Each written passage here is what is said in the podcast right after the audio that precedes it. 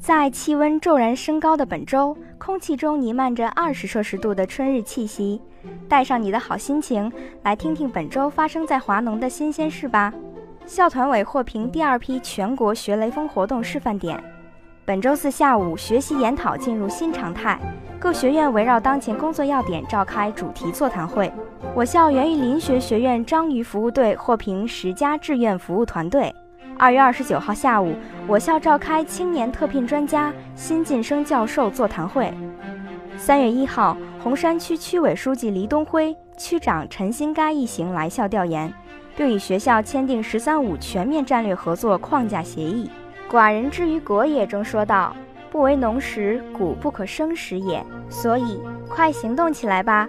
在春日辛勤播种的你，定能收获累累硕果。阳春三月，唯有花香与书香不可辜负。